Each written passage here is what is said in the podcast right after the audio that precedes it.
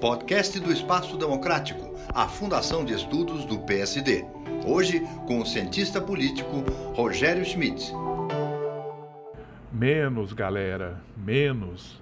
Já está ficando bem cansativo ver tantas interpretações da situação política brasileira apontando para os supostos riscos de uma ruptura democrática no país, a qual estaria sendo conspirada pelo atual governo.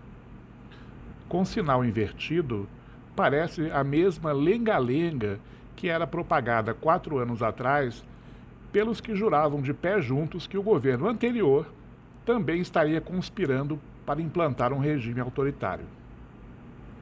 Hoje, a reclamação vem e estou falando de dois grupos diferentes, ou das viúvas de Bolsonaro, ou dos que simplesmente detestam tudo que lhes pareça ser de esquerda.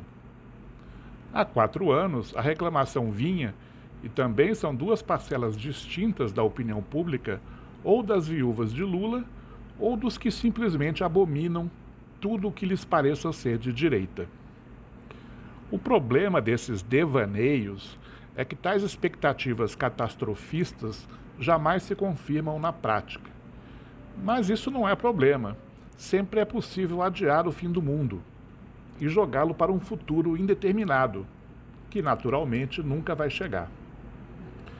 Felizmente, existem várias ferramentas empíricas para medir os avanços e retrocesso no funcionamento das instituições políticas.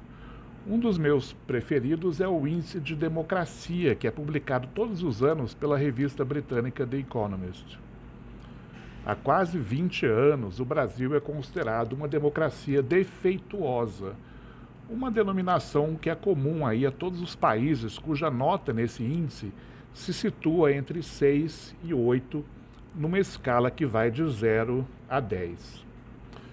Nos quatro anos de Bolsonaro, a nota média do país do índice de democracia foi de 6,86. Nos quatro anos anteriores, correspondentes aí aos governos Dilma e Temer, a média havia sido de 6,92. Na prática, então, a nota brasileira caiu seis centésimos ao longo de um mandato presidencial. Vou repetir, caiu seis centésimos. Nesse ritmo, demoraríamos ainda mais 57 anos para o país passar a integrar o clube dos regimes autoritários.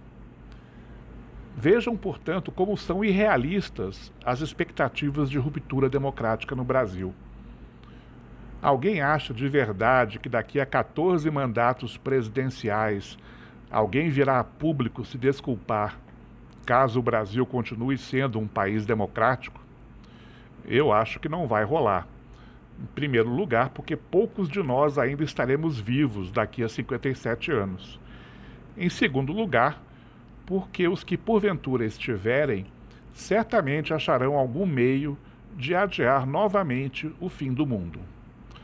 Menos, galera, menos.